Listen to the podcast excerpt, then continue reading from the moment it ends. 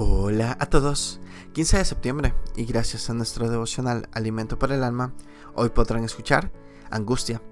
Lectura sugerida del Salmo 77. Nos dice el Salmo 77, verso 2. Al Señor busqué en el día de mi angustia, alzaba en él mis manos de noche sin descanso, mi alma rehusaba consuelo.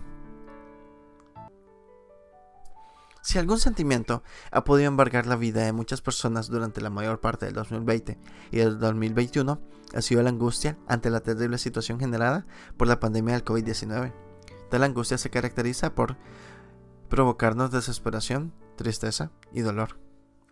Nuestra mente se llena de pensamientos tóxicos que producen temor y limitan nuestra capacidad de raciocinio.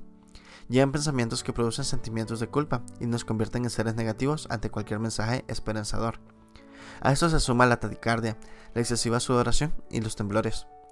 Nos hallamos ante una situación que no sabemos enfrentar, y lo peor es que tampoco vemos alguna salida.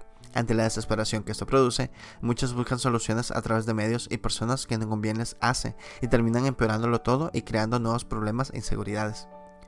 Esta situación ha sido en este siglo tan increíblemente inédita, que según las estadísticas de muchos países, incluyendo Venezuela, los índices de suicidios, feminicidios y violencia intrafamiliar han aumentado desproporcionadamente. ¿Cómo debemos actuar ante estas situaciones generadoras de angustia, temor y desesperación?